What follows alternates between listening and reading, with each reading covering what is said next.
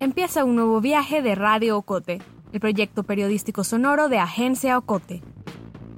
Nuestro podcast es producido en Guatemala gracias al apoyo financiero de Seattle International Foundation. Acompáñanos pues a escuchar otro episodio en el que te contaremos la realidad desde las voces diversas de esta Mesoamérica del siglo XXI. Guadalupe, ¿qué es lo que las ha llevado a ustedes tan jóvenes a este compromiso tan importante y a participar particularmente en el CUC? Eh, nos ha llevado el sufrimiento, el dolor que miramos a nuestro pueblo. Escuchas a la poeta, catedrática, periodista y feminista Alaide Fopa Falla. En esta grabación, hecha en diciembre de 1980, entrevista a tres jóvenes indígenas, mujeres que denunciaban la represión del Estado guatemalteco hacia los pueblos indígenas. ¿Cuándo nació esta organización? Nació del año 1978. ¿Y más o menos cuántos miembros, sabes cuántos miembros agrupa la organización? El CUC tiene comités local en cacerías, en aldeas, en pueblos, incluso en la ciudad, donde hay gentes que participan eh, pobres en la lucha y quieren superarse en la situación en que vivimos. Entre 1972 y 1980, Alaide fue la directora, guionista y anfitriona de un programa de radio llamado Foro de la Mujer para Radio UNAM en la Ciudad de México. Allí entrevistaba a artistas, escritoras y otras feministas. Nosotras las mujeres participamos igual que el hombre. Ha habido muchas víctimas también entre las mujeres. Muchos, tanto el hombre como las mujeres.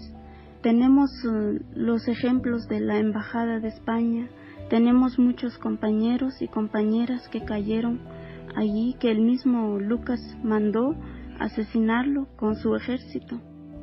Este programa fue transmitido por Radio UNAM el sábado 13 de diciembre de 1980, y es quizás el último registro de la voz de Alaide. Seis días después de esta transmisión fue desaparecida en Guatemala. ¿Y crees que se escucha más la palabra de las mujeres? En un principio sí. Cuando nosotros empezamos a hablar, el asesino Lucas, aunque no resolvía nuestros problemas, pero no era tan fácil que nos mataba. Alaide Fopa fue vista con vida por última vez el 19 de diciembre de 1980.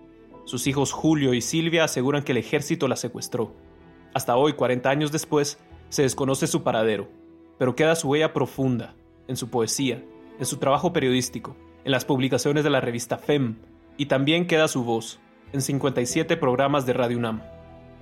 Soy Alejandro García, periodista de Agencia Ocote, y hoy te contaré sobre Foro de la Mujer, conducido por Alaide Fopa, y que según una investigación de Radio UNAM fue el primer programa de radio feminista en México. Te contaré también de las artistas, activistas, intelectuales invitadas que hablaron con Alaide en cabina, y de cómo en el 2019 UNESCO declaró el programa como Memoria del Mundo, por su importancia histórico y cultural.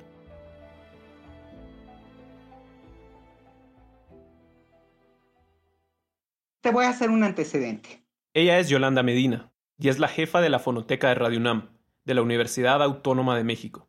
Yolanda recuerda que en 1972, cuando la IDE tenía 58 años, daba clases en la universidad, daba clases en filosofía y letras, de letras modernas en la Escuela de Letras Italianas. Y por otro lado, empezó a dar clases en la Facultad de Ciencias Políticas. Claro, es una época difícil, Alaide y su familia, como muchos guatemaltecos, habían encontrado refugio en México, pero este país era también un territorio convulso. Según Yolanda, a principios de los años 70 el Estado mexicano tenía arrinconado el papel de las mujeres y además perseguía a la juventud. Cuatro años antes, en 1968, ocurrió la masacre de Tlatelolco, donde el ejército mexicano y el batallón Olimpia asesinaron a al menos 300 estudiantes, Tres años después, en 1971, ocurrió el llamado Halconazo, donde 120 manifestantes, entre ellos estudiantes, fueron asesinados por un grupo paramilitar al servicio del Estado, llamados los Halcones. Después del movimiento del 68, de la masacre de Tlatelolco, el Estado aminoró, digamos, recortó la potencia de Radio UNAM. En alguna época se nos tachó de socialistas, de comunistas, ¿no? Entonces, bueno, todo esto este, es el contexto en el que se presenta la ley de FOPA. La serie empieza en mayo de 1972 y es en vivo. El programa se transmitía los domingos a las 7 de la mañana, pero explica Yolanda que esos primeros programas se perdieron. La radio no grababa los programas en vivo como parte de una política administrativa no hay datos, no hay registros, no hay guiones, no hay nada. Hay quien dice que estuvieron grandes feministas del mundo. Hay quien dice que vino Susan Sonta y que hizo tres programas. Su programa lo prepara, todo lo preparaba en la casa. Escuchan a Julio Solórzano Fopa, hijo de Alaide y quien guarda gran parte del archivo de su madre en Guatemala. Ella tenía un, escritorio muy grande en la biblioteca de la casa y ahí trabajaba, tenía una secretaria que iba varios días a la semana a trabajar con ella. Era tremendamente activa y pues sí, preparaba las cosas en la casa. Julio entonces tenía 26 años. Ya no vivía con sus padres, pero recuerda que cuando visitaba a veces sí escuchaba a la IDE hablar del programa. En 1974 el programa fue movido a los sábados, a las 9 de la mañana. Dejó de ser en vivo. Este es el primer episodio de esa época, el más antiguo que tiene Radio UNAM de Foro de la Mujer con Alaí de Fopa, entrevistando a la escritora mexicana Elena Poniatowska. Fue transmitido el viernes 16 de agosto de 1974. Su talento de escritora se ha manifestado en varios libros, de los cuales los últimos, La noche de Tlatelolco y Hasta no verte, Cristo mío, crónica desgarradora de una vida de mujer del pueblo, han alcanzado un enorme éxito editorial. Elena, ¿Te consideras feminista? Sí, Alaide, sí me considero feminista. Si me hubieras preguntado eso hace un año, hace dos años, quizás te hubiera dicho que consideraba que se tenían que ayudar a las mujeres en todos los órdenes y hubiera eludido hablar de la palabra feminista. Los programas de mujeres eran muy bobos, realmente. ¿eh? Ella es Carmen Limón, subdirectora de Radio UNAM eran bobísimos, era de la receta de cocina, cómo cuidar al bebé, de cómo lavar los pañales. Y la visión que daba justo en esos años al aire era una cosa totalmente diferente. Las mujeres realmente como eh, actores fundamentales de los cambios sociales, de la cultura, del arte y como protagonistas de discusiones sobre la anticoncepción, el aborto, la maternidad elegida, la alienación parental, la violencia sexual, la violencia de género. Y así Alaide en su programa da impresiones sobre el libro Diario y Cartas desde la cárcel de la novelista española Eva Forrest. Entrevista a la psicoanalista austro-argentina Mary Langer y charla con la escritora feminista Benita Galeana. Esta es Alaide hablando con la antropóloga guatemalteca Estela Juan Rosell, también exiliada en México. Teníamos nosotros claro que este frente era el que había logrado unir a todas las agrupaciones campesinas, obreras, religiosas, etcétera, realmente beligerantes en Guatemala. Creo que son alrededor de 80 las mucho más, mucho más. hoy, ¿no? aparte de que están los cuatro grupos eh, político-militares, ¿no? Representados en el frente. Sí, son 150 y tanto agrupaciones. En el caso de los obreros y campesinos, son más del 90% de personas las que están ya adheridas al frente. Alaide también usó el espacio del Foro de la Mujer para denunciar la hostilidad del gobierno militar chileno y reconocer a sus mujeres activistas. Leyó la poesía feminista de la autora italiana Dacia Maraini, por quien guardaba especial admiración y de quien fue traductora. Habló también, por supuesto, de la revista Fem, una revista feminista trimestral que Alaide cofundó en 1976 junto a la abogada, activista y escritora mexicana Margarita García Flores. Su consejo editorial estaba formado por Elena Poniatowska, Lourdes Arispe, Margarita Peña, Beth Miller, Elena Urrutia, Marta Lamas y Carmen Lugo. FEM es aún referente. Publicaba artículos de feministas como Giselle Halimi y Simone de Beauvoir. En Foro de la Mujer, como en FEM, no se evitaban temas, se les ponía voz. Habló, por ejemplo, del aborto en México. La tendencia a una mayor flexibilidad se debe en parte a los problemas de salud pública provocados por el aborto clandestino no reglamentado y también a los nuevos métodos que permiten realizarlo en condiciones de seguridad. Es decir, ante el hecho de que el aborto prohibido o no y prohibido en el caso de los países como México, que en donde es todavía considerado un crimen, se practique y se practique en números exorbitantes, eh, significa que hay que pensar en la manera de que eso suceda en una forma eh, menos eh, amenazante para la vida y para la salud de la madre. Y leía segmentos de lo que estaba ahí, de los testimonios de las mujeres que habían abortado. Y tenía yo que hacer trabajo mental para recordar que eso que estaba oyendo era de 40 años atrás. Que es esto, lo puedo estar oyendo ahorita. Qué desgracia que las cosas no hayan cambiado. Carmen y Yolanda califican a los programas de Alaide como fascinantes y son, según ellas, aún relevantes hoy. Durante este tiempo, Alaide además daba clases en la UNAM. Ocupó la primera cátedra de la mujer en la Facultad de Ciencias Políticas y Sociales y escribía, claro. Era insaciable, era incansable. En 1975 publica en México Confesiones de José Luis Cuevas, que incluye conversaciones entre la poeta y el pintor mexicano. Era un México efervescente, y de Fopa era parte activa y dejaba registro de lo que ahí sucedía. Mientras en Guatemala la violencia aumenta, la persecución y la opresión se agudiza. Era la guerra. Tres de los hijos de Alaide, Mario, Juan Pablo y su hija Silvia, pertenecían a la guerrilla. La antropóloga y catedrática Marta Lamas, en una entrevista para el documental Alaide Fopa, La Sin Ventura, cuenta que Alaide apoyaba al movimiento guerrillero en Guatemala. Les conseguía dinero, alojaba a los exiliados Hoy a las once y media de la mañana un grupo de campesinos ocupó la Embajada de España. Aparentemente tomaron la embajada para protestar contra los problemas de propiedad de la tierra. Esta es una transmisión de la quema de la Embajada de España en Guatemala, donde murieron calcinadas 37 personas, incluyendo el padre de la líder indígena y premio Nobel, Rigoberta Menchú. Con órdenes superiores de no negociar con los subversivos, durante el transcurso de la acción que ocurrió, los ocupantes fueron atrapados en un incontrolable incendio.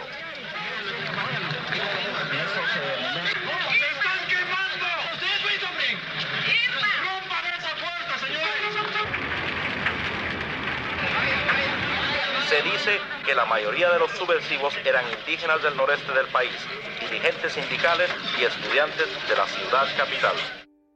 Fue el 31 de enero de 1980. Finalmente, el año de 1980 es un año muy fuerte para el aire. Escuchan de nuevo a Yolanda Medina, jefa de la fonoteca de Radio UNAM. Le avisan con dos meses de retraso de la muerte de su hijo, que está en la guerrilla. Su esposo cae en una depresión muy grande y cruzando insurgentes lo atropella un tranvía y muere. Ese mismo año, según Yolanda y un artículo escrito por Elena Poniatowska, Alaide vende su casa y compra un apartamento en Coyoacán. Repartió sus muebles y sus cuadros, escribe la mexicana. No divulgó sus intenciones, continúa, pero nació en ella la inmensa, la honda esperanza de serles útil a los guerrilleros guatemaltecos que la visitaban en su casa. Le pregunto a Julio qué tan común era eso, que guerrilleros visitaran su casa. Mira, era común, pero no tanto por ella como por Alfonso Solórzano por mi padre adoptivo. Digamos, este, con el movimiento revolucionario o con las izquierdas guatemaltecas, era fundamentalmente a través de Alfonso Solórzano. Ella sale de México en diciembre y deja dos programas grabados. Son el 56 y el 57. Es el programa que escuchaste al inicio de este podcast. Se titula Tres jóvenes campesinas, uno y dos. El otro día hablábamos de las cosechas eh, que se han visto indudablemente eh, comprometidas por, por la presencia de la guerra prácticamente. Eh, y esto, ¿cómo, cómo hay, hay lugares donde se han visto ustedes obligados a dejar sus tierras? Sí, principalmente los compañeros en la zona del Quiché, Nevaj, Uspantán, donde la represión ha llegado hasta un cierto punto muy fuerte, ¿no? No, claro. Y en esta zona del Quiché hay mucho, hay pequeños propietarios, es decir, los indígenas son propietarios de su tierra, en comunidad o en lo individual. Ese fue el último programa que Alaide grabó para Radio UNAM. Más después del corte.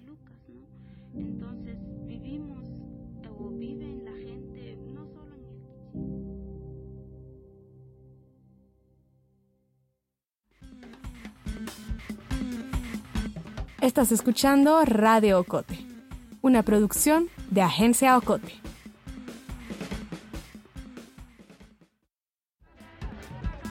En Agencia Ocote queremos formar una comunidad activa. Síguenos en redes sociales como Agencia Ocote. También te invitamos a unirte al círculo de oyentes de Radio Ocote. Búscanos en Facebook. Somos La Fogata.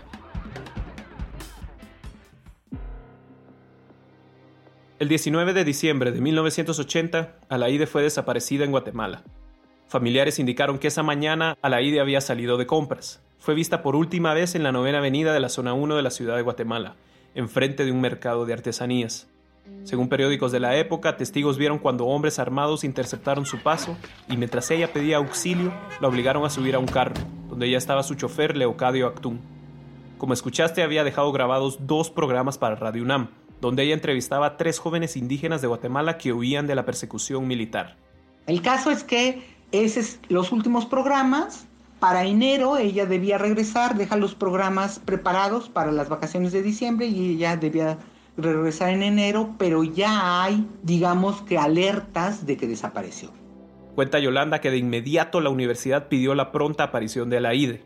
La universidad tiene a muchos exiliados guatemaltecos que llegaron en 54 como maestros, como gente de radio, en fin, está Luis Cardosa, Mérida, está en México, Lía Cardosa, y piden el respaldo de la universidad y la universidad saca un desplegado. Foro de la Mujer con Alaide Fopa se transmitió de 1972 a 1980.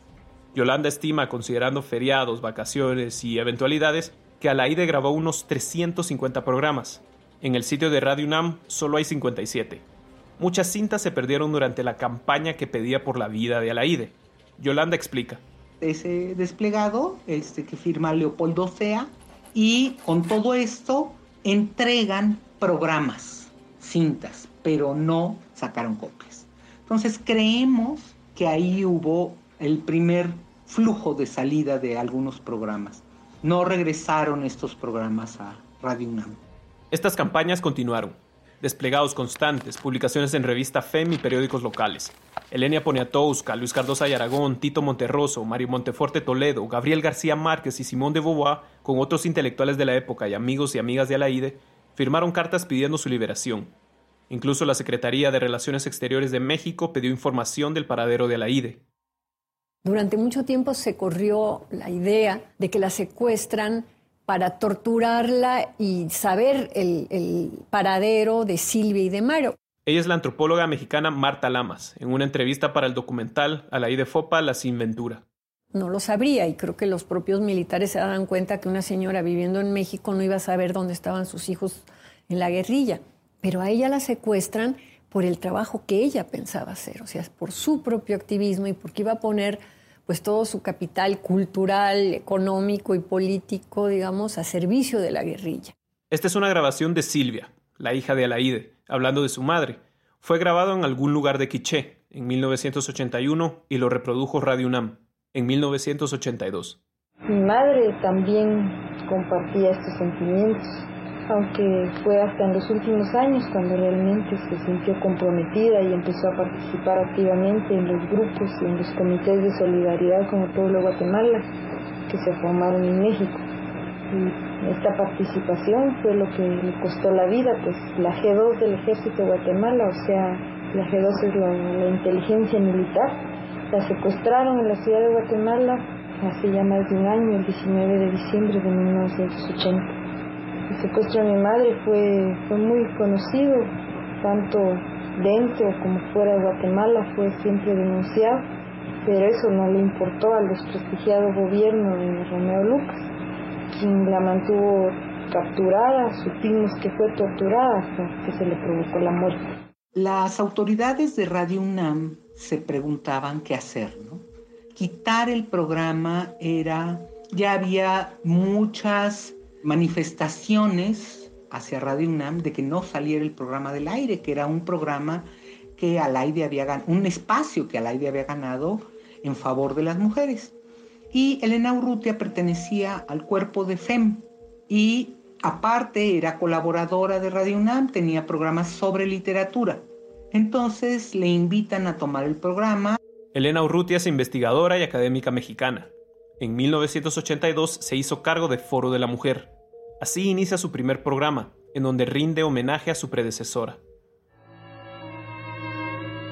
Foro de la Mujer.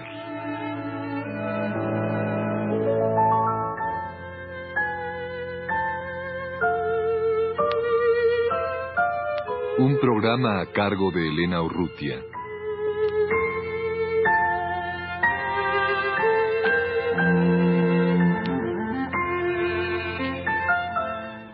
Domingo de mayo de 1972 se inició en Radio Universidad el programa Foro de la Mujer a cargo de Alaide Fopa.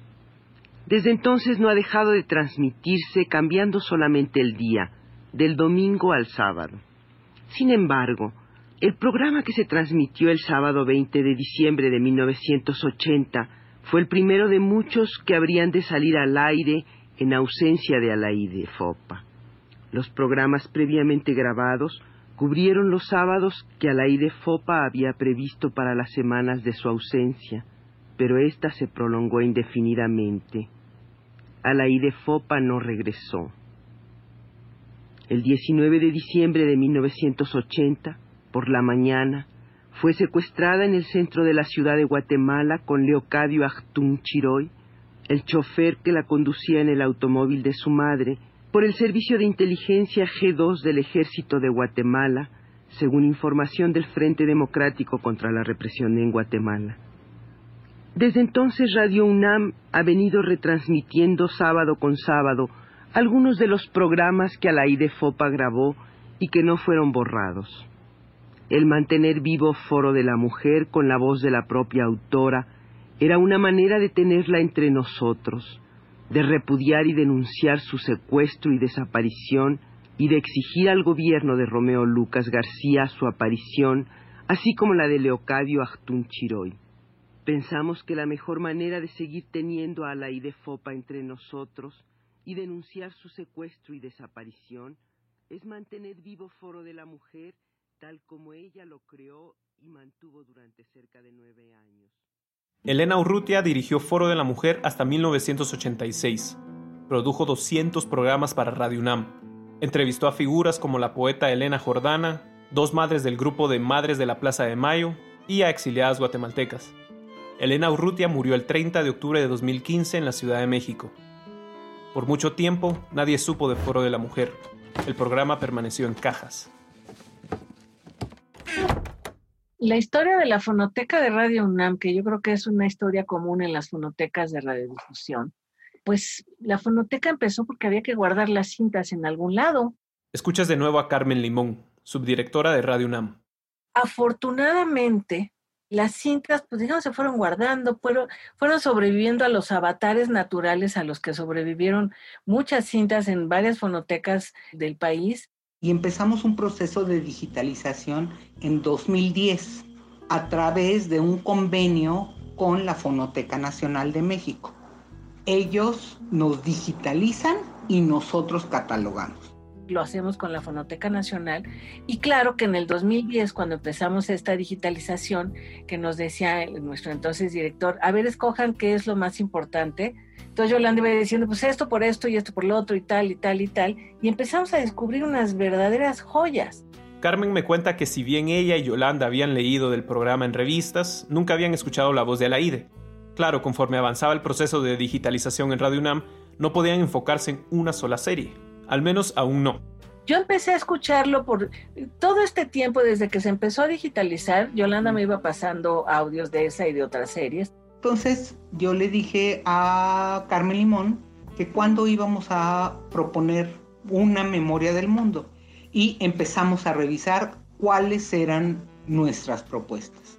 Memoria del Mundo es una distinción que otorga UNESCO con el fin de procurar la preservación y el acceso del patrimonio histórico documental de mayor relevancia para los pueblos del mundo.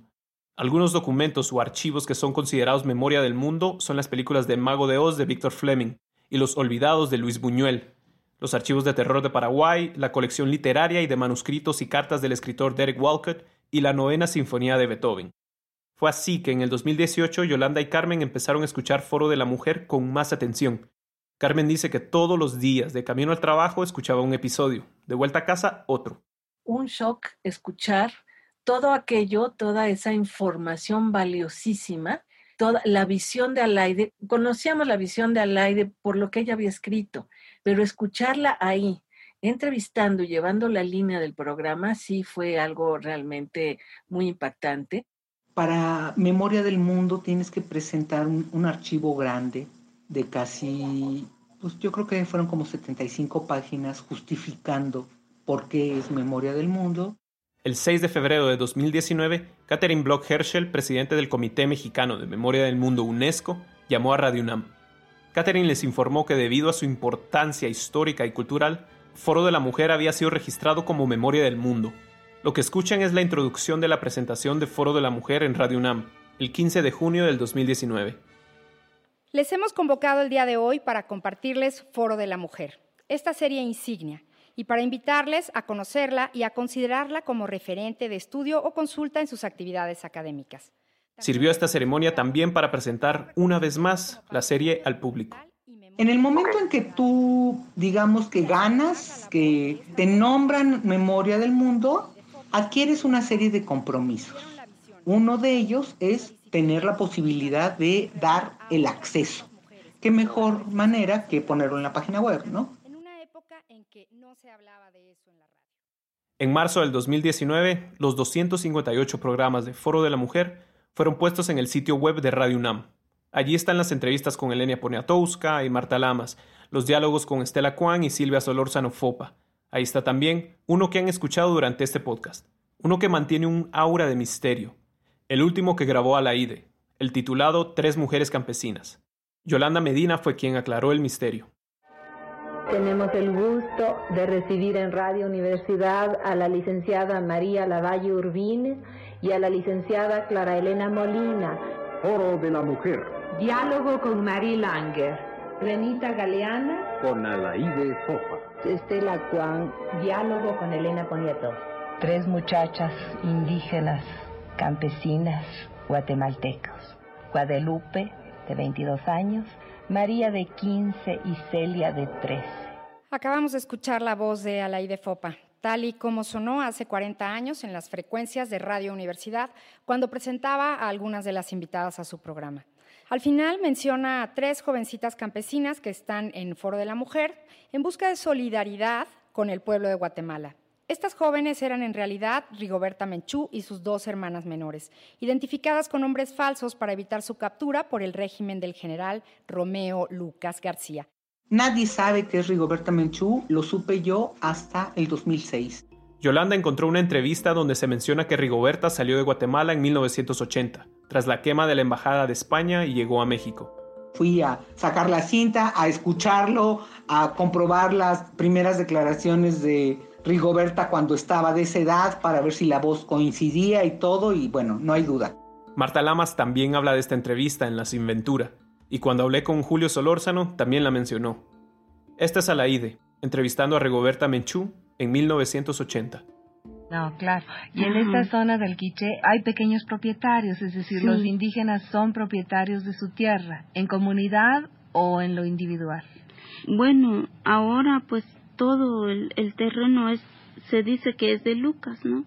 Entonces vivimos o viven la gente, no solo en el Quiché, casi en la mayor parte de la República, que vivimos en tierras y que tenemos que viajar al INTA para que Lucas nos dé el terreno y que nos dé un papel, ¿no? Es decir, porque porque hay una cantidad de tierras que han sido digamos, con un artificio legal aparecen como eh, propiedad del presidente, de los ministros, de los generales y a veces tierras que los campesinos tienen porque han tenido a través de generaciones eh, les vienen a decir pues no es suya esta tierra, ¿no?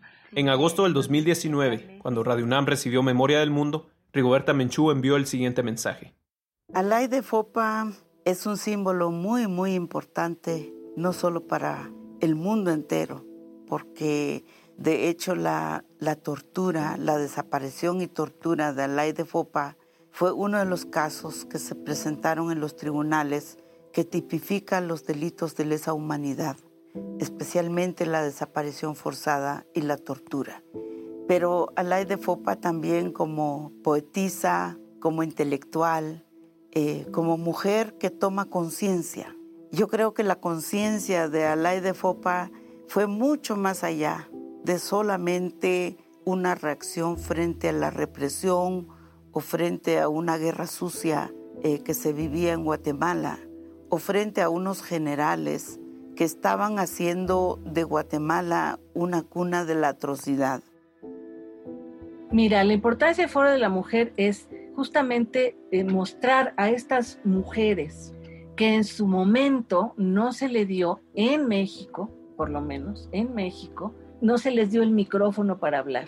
Entonces, yo siento que de alguna manera es como hacerle justicia a todas estas denuncias sociales, sacarlas a la luz para muchas cosas, para reflexionar acerca del poco o, mucho avance que hemos tenido en varios campos del avance de nuestras sociedades, para darle Publicamos este podcast el 15 de diciembre. El 19 se cumplirán 40 años de la desaparición de la IDFOPA. Radio UNAM planea retransmitir los 258 programas de Foro de la Mujer el próximo año.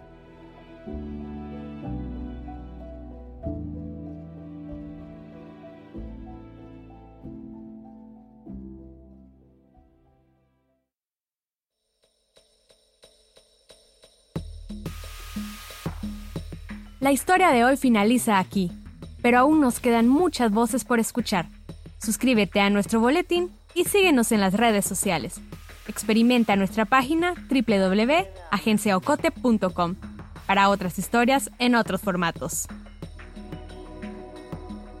Radio Ocote es producido en Guatemala por el equipo de Agencia Ocote, con el apoyo financiero de Seattle International Foundation.